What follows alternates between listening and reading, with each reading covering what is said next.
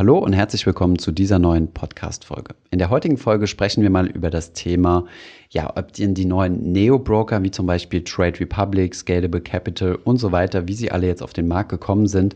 Denn ja, zunächst einmal die Investmenthürde verringern, also ob sie was Gutes für die Aktionärskultur tun oder ob sie auf der anderen Seite eher zum Zocken verleiten. Und dazu haben wir uns mal ein paar Papiere angeschaut.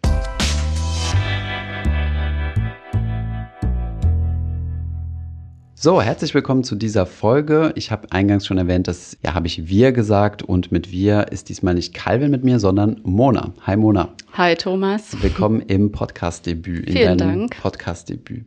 Ähm, ja, diese Folge nehmen wir zusammen auf, weil du hast diesen Artikel geschrieben, ähm, der ja schon bereits als Newsletter rausgegangen ist und wir wollten mal nochmal gemeinsam über das Thema diskutieren. Verleiten einen diese ganzen Neo-Broker denn dazu, zu zocken? Was ist so deine Meinung dazu? Äh, warum haben wir uns das Thema ausgesucht? Genau, wir haben uns das Thema ausgesucht, weil wir uns diese Apps mal genauer angeschaut haben. Also Trade Republic oder Scalable Capital, der ja ziemlich neu auf dem Markt ist.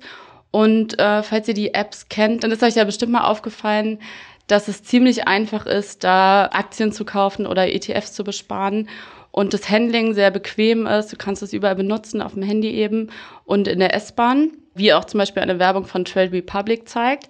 Und wir haben uns gefragt, ist das gefährlich? Verleitet das vielleicht junge Leute, die das ja vornehmlich nutzen, zur Zockerei, weil man ja auch zum Beispiel Einzelaktien und Derivate und andere eher Zockerpapiere darüber kaufen kann? Mhm. Und was hinzukommt auch noch neben der Nutzerfreundlichkeit ist, dass es super günstig ist. Ne? Das genau. heißt, du genau. kannst das Ganze kaufen ab einem Euro und, ähm, und los geht's. Wir haben es uns auf der Trade Republic Seite nochmal angeschaut. 300 ETFs kannst du, glaube ich, kaufen. Ne? Bei Trade Republic, genau. Genau, und 40.000 Derivate. Ja, ja, das ist eine ganze Menge. Und ähm, ja, Derivate, vielleicht nochmal ganz kurz äh, für diejenigen, die es nicht wissen, Derivate sind derivative Finanzprodukte, also quasi Ableitungen auf andere Finanzprodukte. Das bedeutet, die funktionieren immer auf Basis von etwas anderem, zum Beispiel ein Derivat auf eine bestimmte Aktie oder auf einen Zinssatz oder eine Anleihe. Und ähm, genau, damit kann man dann halt verschiedenste Sachen machen. Man kann auf fallende Kurse setzen, steigende Kurse setzen, das Ganze beschleunigen mit sogenannten Hebelwirkungen und so weiter. Genau, und es gibt ja zum Beispiel in den USA den Broker äh, Robin Hood, den es seit 2014, glaube ich, gibt und der auch immer wieder Schlagzeilen macht, dadurch, dass er eben auch, oder beziehungsweise der ist komplett kostenlos. Da kostet auch ein Trade gar nichts. Und ähm, der hat extrem viele Nutzer. Also ich glaube 15 Millionen inzwischen oder 13 Millionen. Und das sind eben auch vor allem junge Amerikaner, die äh, zum Traden ver, äh, verführt werden, in Anführungszeichen. Und ist das, also würdest du sagen, das ist vergleichbar mit den, mit den Brokern, die wir hier in Deutschland haben? Also zum Beispiel mit den zwei Smartphone-Brokern Trade Republic und Scalable? Hm. Ähm, ja, es gab ja vor kurzem mal diese, diese relativ äh, grausame Schlagzeile, dass da so ein junger Mann war, ich weiß jetzt nicht mehr wie alt, der äh, auch gezockt hat. Ich glaube, so, nee, minderjährig geht ja nicht. Ne? Nee, minderjährig geht nicht, aber extrem jung und der dann irgendwie mit relativ wenig ähm, Geld gezockt hat, aber mit einem ziemlich hohen Hebel und dann in eine sogenannte Nachschusspflicht reingekommen ist, was in Deutschland ja mittlerweile verboten ist, also seit 2007 oder seit 2000? Nee, 2017. 2017, ja. okay, na, verwechselt. Und ähm, das geht ja glücklicherweise nicht. So eine Nachschusspflicht bedeutet ja, ähm, dass ich, ähm, wenn ich zum Beispiel auf fallende Kurse setze, kann ich ja quasi unendlich viel verlieren, weil das spiegelt ja quasi so auf fallende Kurse setzen, spiegelt ja im Endeffekt ähm, einfach nur steigende Kurse wieder mit einem negativen Vorzeichen und da Aktienkurse ja unendlich hoch steigen können ähm, aber nur auf Null fallen, ist man, wenn man quasi auf fallende Kurse setzt, ist das Ganze symmetrisch umgekehrt. Also das mhm. heißt, ich kann quasi in unermessliche Verluste fallen. Nämlich dann, wenn die Aktien steigen. Ne? Und ähm, wenn der Broker mich dann nicht rechtzeitig ausnockt, heißt das, also wenn er quasi meine Position zwangsverkauft, dann kann es sein, dass ich in eine Schuldenposition reinkomme und dass man, ähm, ja, dass ich dem Broker Geld schulde. Und das mhm. nennt man dann eine sogenannte Nachschusspflicht. Man muss also quasi mhm. Geld nachliefern. Und ähm, genau, das gibt es glücklicherweise für Privatanleger, zum Beispiel mit so Zockerpapieren wie CFDs, gibt es das in Deutschland nicht mehr. So, ist das jetzt vergleichbar? Ähm, nein, nicht unbedingt, weil bei äh, Trade Republic zum Beispiel kannst du ja nicht ins Negative gehen, da kannst du ja nur mit deinem Guthaben zocken. Ähm, das kannst du dann, das kannst du dann verlieren. Nichtsdestotrotz, die Frage stellt sich ja trotzdem, ähm, verleiten solche Apps halt eher dazu, dass man langfristig investiert oder halt, dass man zockt. Ich denke mal, beides ist ganz, ganz hilfreich, oder? Also ich meine, wenn man jetzt so einen ETF-Sparplan anlegen will und das geht innerhalb von ein paar Swipes, mhm ähm, dann ist das ja eigentlich eine gute Sache. Also ich, ich kenne einige Leute, die wollten sich mal so ein Comdirect-Depot oder, oder sonst irgendwas aufmachen, mhm. vor ein paar Jahren noch, wo du dieses Postident-Verfahren hatten und die hatten dann einfach keine Lust mehr, war zu kompliziert. Es fällt auch deutlich unattraktiver, ne? wenn du dich da am Desktop durch diese Websites klickst und erstmal Erklärungen lesen musst, ellenlang und das Design ist auch alles nicht so jugendlich, dann macht das natürlich weniger Spaß. Aber ähm, naja, bei Trade Republic zum Beispiel hast du ja oben die ETFs und direkt darunter zum Beispiel die Einzelaktien und siehst auch direkt die Kurse, siehst, wie sind die gestiegen, wie sind die gefallen. Und es ist ja schon irgendwie verleitend, wenn du dann da sitzt und denkst, okay, Tesla, die Tesla-Aktie ist irgendwie um, keine Ahnung, von 200 Euro oder 200 Dollar auf 1800 Dollar gestiegen. Das ist doch verleitend, oder nicht? Na gut, aber ich meine, diese Kurse hattest du auch vorher. Also die konntest du auch irgendwie vorher einsehen. Und, ähm, ich aber mein, mit mehreren Klicks erst. Ja, genau. Also musstest du dich erstmal im Internet informieren, dann was aufmachen, dann musstest du dein TAN-Heftchen rauskramen, mhm. äh, den entsprechenden TAN dann durchstreichen, wenn er benutzt war. War schon ein bisschen komplizierter. Die Ausführung hat natürlich auch länger gedauert als heute. Vielleicht gehen wir auch mal auf, auf so auf diese Zockerpapiere ein, weil im Endeffekt ähm, marketingtechnisch klingt es natürlich ziemlich attraktiv, wenn es heißt äh, 300 äh, ETFs und 40.000 äh, andere Papiere, die ich handeln kann, mhm. plus tausende Aktien. Ähm, wir haben uns aber das Produktangebot mal ein bisschen genauer angeschaut und mal reingeschaut, was steckt denn da so drin, ja? Genau, und dabei haben wir festgestellt, dass äh, es eben unter diesen 300 oder mehr als 300 ETFs nicht nur solche gibt, die für den passiven Anleger geeignet sind, sondern eben auch ETFs, die die reinste Zockerei darstellen, wenn man so sagen kann. Die einen mehr, die anderen weniger. Ähm, aber es gibt zum Beispiel, um jetzt mal ein Beispiel von einem Zocker-ETF in Anführungszeichen zu nennen, gibt es sogenannte High-Yield-Bonds, mhm. also Hochzinsanleihen. Mhm. Sind die riskant und wenn ja, warum? Ja, äh, High Yield bedeutet ja schon, dass die, dass die Zinsen hoch sind. Also Yield ist ja der Zinssatz von einer Anleihe auf, im Englischen. Und äh, High Yield ähm, sind also besonders hohe Zinssätze. Und da, wo es viel Zinsen gibt, ähm, gibt es auf der anderen Seite auch äh, viel äh, Risiko. Ne? Also so Rendite und Risiko sind ja ein unzertrennbares Paar. Mhm. Und High Yield, ähm, in diesem Fall ähm, High Yield Corporate Bonds, also was wir uns rausgesucht haben, ist High Yield Corp Bonds USITS, das ist so ein ETF, wo man auf solche ähm, Werte setzen kann und investiert dann in sogenannte Junk Bonds. Also Junk ist äh, ja, ein englischer Ausdruck für äh, Müll im mhm. Endeffekt. Ähm, klingt attraktiv. Klingt attraktiv, ist ein bisschen äh, undankbarer Begriff, würde ich jetzt mal sagen, weil Junk Bonds definieren sich halt durch eine bestimmte Bonitätsklasse. Also es gibt ja so eine Abstufung, ja, von den einzelnen Ratingagenturen. Es geht los, beste Bonität AAA, also AAA, geht dann runter mhm. zu AA, also AA oder AA Plus und so weiter. Und wenn so eine gewisse Bonitätsgrenze ähm, nach unten hin durchschritten wird, dann spricht man von sogenannten High Yield oder, oder Junk Bonds. Und ja, solche kann man natürlich investieren. Ja, dann gibt es noch. Ähm, es gibt die Fallen Angels. Die Fallen Angels, genau. Da hast du dich aber mehr reingedacht. Was, was denn die Fallen, das klingt Fallen auch so Angels? Schön. genau, die gefallenen. Äh, die gefallenen Engel, Engel, ja. Das sind Unternehmen, die mal an der Spitze standen, kann man so sagen. Und dann äh, runtergerutscht sind, beziehungsweise von der Ratingagentur oder von einer Ratingagentur in eine Schublade tiefer gesteckt wurden, sozusagen. Also zum Beispiel Vodafone gilt inzwischen auch als, äh, als Fallen Angel. Ich glaube, durch die Corona-Krise sogar Peugeot. Und wir hatten noch ein Unternehmen, es fällt mir ja, gerade nicht Intesa, mehr ein. Äh, Intesa Sao Paulo, oder mhm. heißt nicht Sao Paulo? Ich weiß nicht mehr. So eine, so eine spanische Bank, im Endeffekt heißt es ja nur, dass sie einmal oder mehrfach gedownrated wurden, ne? also mhm. von den Ratingagenturen runtergestuft wurden. Ja. Und zwar die Bonds. Also es ging jetzt nicht um die Aktien, also wie wir das ja üblicherweise kennen, mhm. sondern der Preis einer Aktie, also diese Yield, also den Zins, den quasi Unternehmen bezahlen müssen, hängt ja ganz stark und auch der Kurs von der Anleihe hängt ja ganz stark davon ab, wie die von den Ratingagenturen eingeschätzt werden. Mhm. Und gerade in der Corona-Zeit genau wurden halt viele Unternehmen, die halt Unternehmensanleihen rausgegeben haben, runtergestuft. Okay, also heißt das, wenn ich jetzt ein ETF auf so, ein, äh, auf so eine Hochzinsanleihe kaufe, beziehungsweise daran investiere, dann kaufe ich nicht zwangsläufig Ramsch, sondern kann damit auch ein gutes Geschäft machen? Was würdest du sagen? Theoretisch schon. Also ich meine, da auf, auf sowas setzen ja solche Indizes, ja. Die, die mhm. denken ja, okay, Fallen Angels heißt, äh, das sind gute, solide Unternehmen, die jetzt herabgestuft wurden. Deswegen müssen diverse Fonds aussteigen. Also es gibt ja gewisse äh, Investmentfonds, die haben ja eine Auflage quasi nur in Investment-Grade-Anleihen investieren zu dürfen. Das heißt nur Anleihen, die gewissen Bonitätskriterien entsprechen, zum Beispiel AAA, AA, A oder Triple B oder sowas. Aber alles darunter müssen die aussteigen.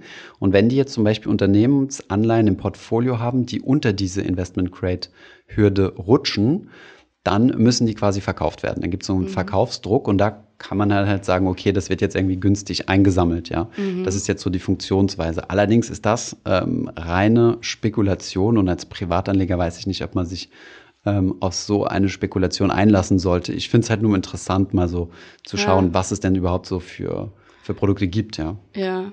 Ich will noch eine Sache kurz zu den Fallen Angels sagen. Ich habe mir nämlich mal angeschaut, wie die so in in drei Jahren oder auf einem, in einem Zeitraum von drei Jahren gelaufen sind. Und da hat, hat dieser Fonds, also der Fallen Angels High Yield Corporate Bond, mhm. äh, tatsächlich nur drei Prozent Rendite gemacht. In was? In drei Jahren? In drei Jahren, genau. Hm, okay, ja gut. Also, ja, Dafür, dass man so ein hohes Risiko ja eingeht. Gelohnt. Ja, genau. Da kann man auch in griechische Staatsanleihen investieren. Wobei, da kriegt man vermutlich noch mehr.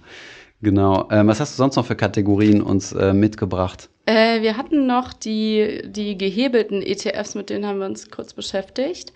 Äh, das sind quasi ETFs, also Indexfonds, in die du investierst, aber mit zweifacher, dreifacher oder auch zehnfacher Kraft, nämlich wenn du einen Hebel benutzt, äh, bei Trade Republic oder den anderen Brokern sieht das, äh, heißt das dann zweimal, also 2x, genau. Ja, genau, 2x, daran erkennt man die. Und du investierst in diesen Fonds und machst dann, wenn dieser Fonds Rendite macht, die dreifache Rendite, wenn du einen dreifachen Hebel benutzt. Und das Ganze klingt ja erstmal ganz gut, aber erklär du mir gerne mal, warum das eigentlich gar nicht gut ist. Okay. Ähm, ja, warum nicht? Weil es nach halt unten, nach unten hin genau dasselbe Spiel ist. Ja, du nach unten äh, geht es dann genauso dreimal, dreimalige Geschwindigkeit in Anführungszeichen und ähm, es ist halt dasselbe wie auf Kredit zu investieren. Ja, das haben, da haben wir ja schon mal eine, eine komplette, mhm. äh, zumindest mal einen kompletten Artikel drüber geschrieben über das Thema und auch Videos zu produziert, ähm, dass es für Privatanleger überhaupt nicht ratsam ist, irgendwie mit Hebel zu investieren. Ja, gerade nicht auf so spezifische Wetten wie zum Beispiel, was haben wir uns hier rausgesucht, ein 2x Daily Long WTI Crude Oil. Ähm, das bedeutet, ich setze hier auf die, also doppelt auf die Bewegung vom ähm, vom WTI Crude Oil Preis. Ja, das mhm. ist ja mhm. der amerikanische äh, Ölstandard in Anführungszeichen, was bei uns in Europa der Brent ist. Und ähm, ja, wenn ich hier auf die zweimalige Entwicklung setze, dann kann ich natürlich nach oben hin profitieren, aber genauso nach unten. Und ähm, ja, gerade im Zuge von Corona ist der, ist der WTI ja komplett äh, abgerutscht.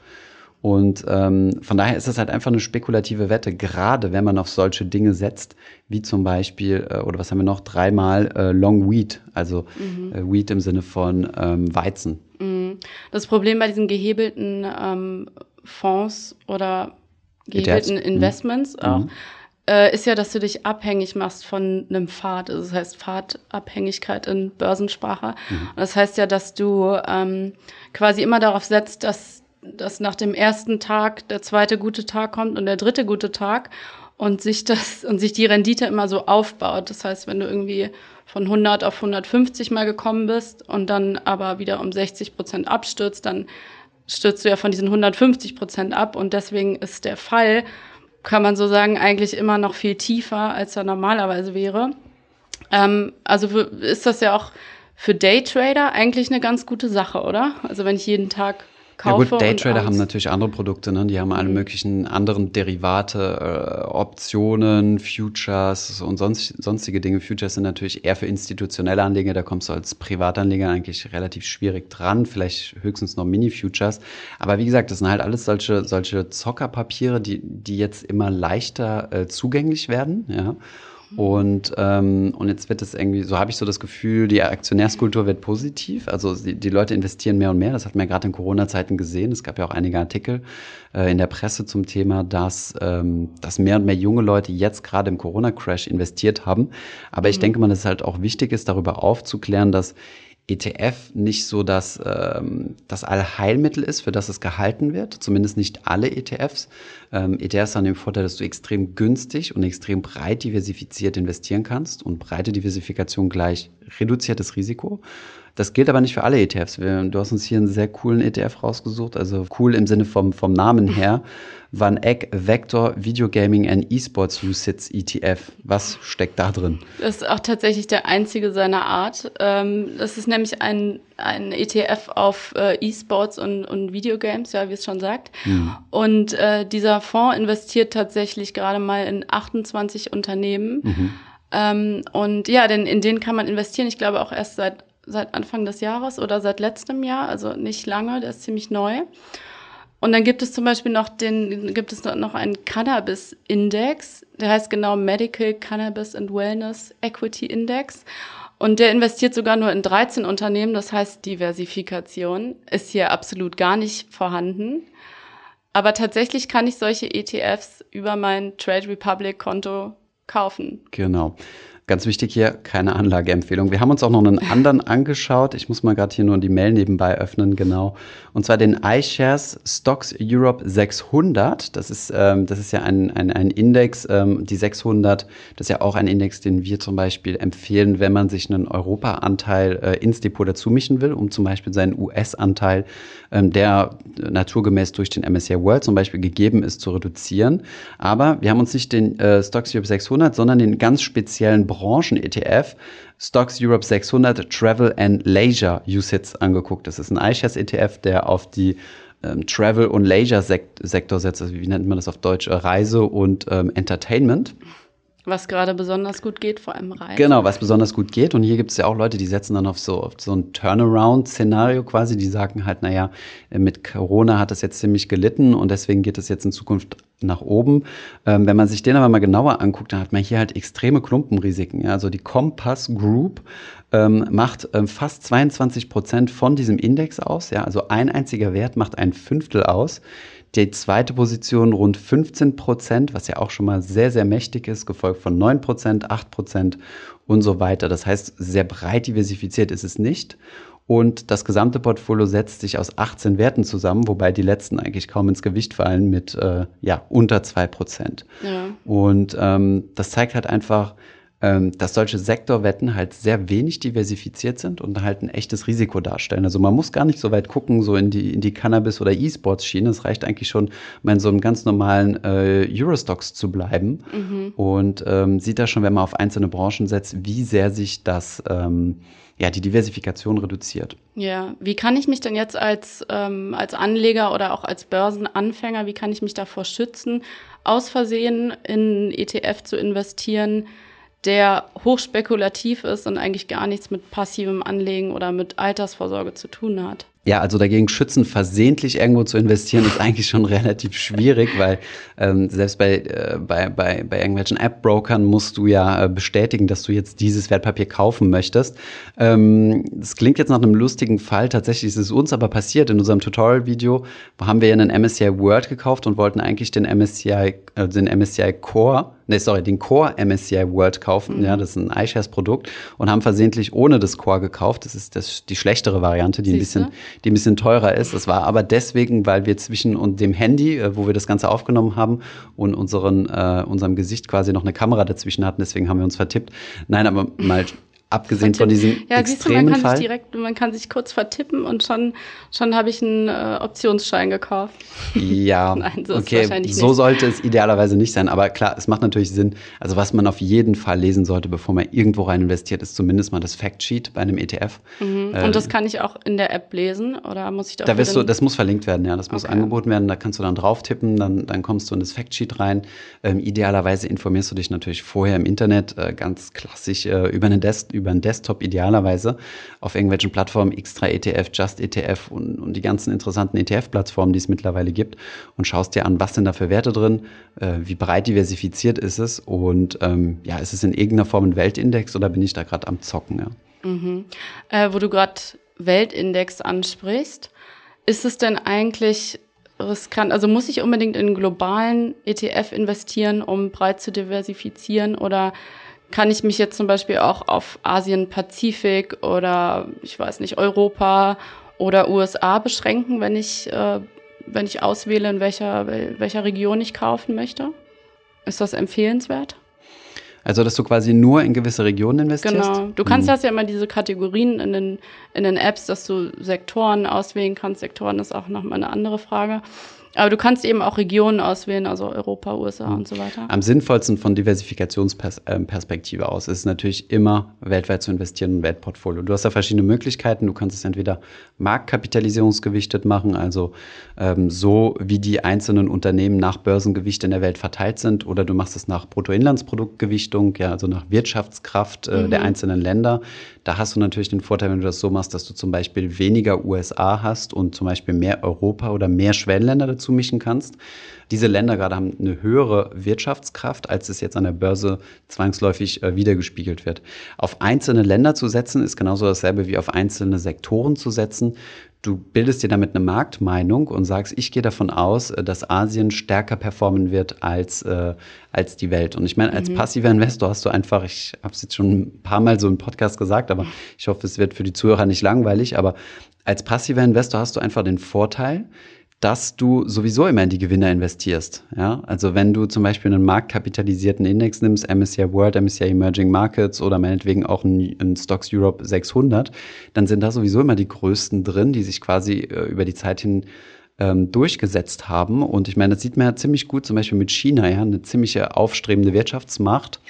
Ja ähm, die ja ein großes Schwergewicht im MSCI Emerging Markets hat, aber auch noch nicht so lange. Die waren erstmal nur in den Frontier Markets drin, sind jetzt im Emerging Markets mit rund 40 Prozent Gewicht. Mhm. Und ähm, ja, vielleicht, vielleicht schaffen sie es in den nächsten zwei, drei Jahren, den, den Sprung in die Industrieländer. Das heißt, ich habe mhm. die quasi immer mit dabei. Okay, und ähm, wenn auch ich, die wachsenden. Ja, und wenn ich, wenn ich an China glaube, dann äh, reicht das, wenn ich in den MSCI Emerging Markets investiere, zum Beispiel. Was jetzt auch nicht deine Empfehlung äh, sein wird. Nein, ich meine, aber das, also. Aber ja. es würde so funktionieren, wenn ich jetzt. Ich, ich würde China das Thema Glauben einfach äh, außen vor lassen. Ich denke, Glaube ist was für die Kirche ähm, und, und nicht unbedingt was fürs Portfolio. Ähm, ich verstehe schon so diesen um. Drang, äh, nein, ich verstehe schon so diesen Drang zu sagen, ich möchte unbedingt aktiv sein oder so und äh, möchte, möchte mir meine eigene Meinung bilden zu Themen. Das kann man ja alles machen, aber ähm, warum das Risiko eingehen, falsch zu liegen? Ich kann einfach weltweit diversifiziert äh, investieren und dann die weltweiten Aktienrenditen mitnehmen, mhm. die ja im langfristigen Durchschnitt, wir haben es uns ja gemeinsam angeguckt, äh, vor Steuern ähm, bei rund äh, sieben Prozent liegen. Mhm. Ja, und das ist, das ist äh, meiner Meinung nach eine Rendite, die attraktiv genug ist. Und dann habe ich eigentlich keinen Bock, noch großartig zu zocken und kümmere mich lieber darum, mein Einkommen hochzufahren, meine Sparquote hochzufahren und damit relativ oder deutlich sicherer jetzt irgendwie äh, einem großen Portfolio entgegenzusteuern, als jetzt zu sagen, ich will jetzt unbedingt auf China, auf E-Sports, auf Cannabis und ähm, sonst noch was setzen. Okay, also diese 300 und mehr ETFs, die zum Beispiel Trade Republic hat, ich glaube Scalable Capital hat noch mehr. 1300. 1300. Die braucht es eigentlich überhaupt nicht, sondern du brauchst nur deine drei, vier oder wie viele würdest du sagen? Also in meinem eigenen Portfolio habe ich drei Stück. Mhm. Ähm, das reicht. Ähm, aber jetzt ist das natürlich auch meine eigenen Präferenzen. Ähm, es gibt zum Beispiel Leute, die wollen MSCI World lieber ausschüttend haben als thesaurierend oder so. Kann ich alles verstehen. Aber ich denke so von ganz grob gesprochen, von den 300 sind vielleicht 50 für einen echten passiven Investor attraktiv, ja. 50 ist aber eine ganze Menge. Ja, ich würde mal sagen, es gibt ja Leute, die wollen dann halt zum Beispiel noch zu ihrem Portfolio noch gewissen Small Caps dazu mischen, weil sie sagen, die kleinen Unternehmen sind unterrepräsentiert. Es gibt Leute, die mhm. wollen ein bisschen mehr Asia-Pazifik dazu haben. Die brauchen dann zum Beispiel einen Japan-ETF, ja, weil Japan so das Schwergewicht im pazifischen Raum ist. Es gibt Leute, die wollen keine Ahnung, eine Value-Strategie fahren, mal, mal ein Faktor oder sowas. Mhm. also als Beimischung würde das alles quasi funktionieren. Ja, logisch, weil du kannst ja die Welt, also du kannst ja dein Weltportfolio auf verschiedenste Art und Weisen zusammenstellen. Ja, ich habe es ja eben äh, kurz angedeutet, mal Marktkapitalisierungsgewichtet, mal Bruttoinlandsprodukt gewichtet. Ähm, dann gibt es natürlich noch gewisse Präferenzen, wie zum Beispiel, wenn du sagst, naja, ich will, also ich fühle mich nicht wohl mit so viel USA und das, das lässt sich alles das lässt sich alles darstellen, ja, und ist meiner Meinung nach auch keine Sektorwette. Genauso das Thema Faktor Investing, ja, das ist ja auch eine wissenschaftlich ähm, basierte Herangehensweise, dass du mit gewissen ähm, Faktoren mehr verdienen kannst, zum Beispiel ähm, Value in der Vergangenheit oder, oder Small Cap. Du investierst bewusst in Nebenwerte und ähm, klar, damit kannst du nochmal wissenschaftlich basiert potenziell, ja, es gibt für diese Faktoren auch keine Garantie, deine, ähm, deine Rendite boosten Und ähm, deswegen gibt es nicht nur das eine Portfolio. Ja, ich möchte jetzt auch nicht sagen MSCI World, MSCI Emerging Markets 70, 30 ist mhm. das Ding. Es ist meiner Meinung nach nur das Ding für 80 bis 85 Prozent der Bevölkerung, die äh, sich mit diesem Thema nicht beschäftigen und keine Lust haben, äh, den äh, 0,01. Prozentpunkt äh, an Rendite noch rauszuquetschen. Okay, dann halten wir mal fest, also Scalable Capital, Trade Republic und wie sie alle heißen, es gibt noch viel mehr, die wir gar nicht erwähnt haben, bauen Hürden ab und sie bauen auch viele Ängste ab und das ist prinzipiell ja erstmal was sehr Gutes, dass die Deutschen zur Aktie ein bisschen ähm, hingeleitet werden und äh, nicht mehr davor zittern. Trotzdem unser Rat an, an Anleger und vor allem an, an Börsenanfänger, genau hinschauen und genau informieren und keine unnötigen Risiken eingehen, die sich dann am Ende nicht mehr lohnen. Genau. Geht auch nicht nur für die, für die neuen Neo-Broker, sondern natürlich auch für die altbewährten Namen, äh, DKB, Consors, Genau, da kannst Deutsche du genauso Bank, viel, ähm, was auch immer. Äh, genauso viel Zockerpapiere kaufen wie bei den neuen auch. Genau. Cool, Mona. Ähm, war ein gutes Podcast-Debüt. Danke Dankeschön dir. und Danke äh, bis zum nächsten Mal. Jo, bis zum nächsten Mal. Ich hoffe, diese Podcast-Folge hat dir gefallen. Wenn ja, dann zöger doch nicht in deinem Umfeld über diesen Podcast zu sprechen, bei Freunden und Bekannten. Ich denke, es gibt auch in deinem Umfeld viele Menschen, die sich für das Thema finanzielle Bildung interessieren oder interessieren sollten. Wenn du auf iTunes bist, würden wir uns auch freuen, wenn du uns eine positive Bewertung dalässt. Das hilft uns, den Podcast noch einfacher auffindbar zu machen. Alle wichtigen Links und Verweise findest du wie immer in den Show Notes zu diesem Podcast. Vielen Dank fürs Zuhören und bis zum nächsten Mal.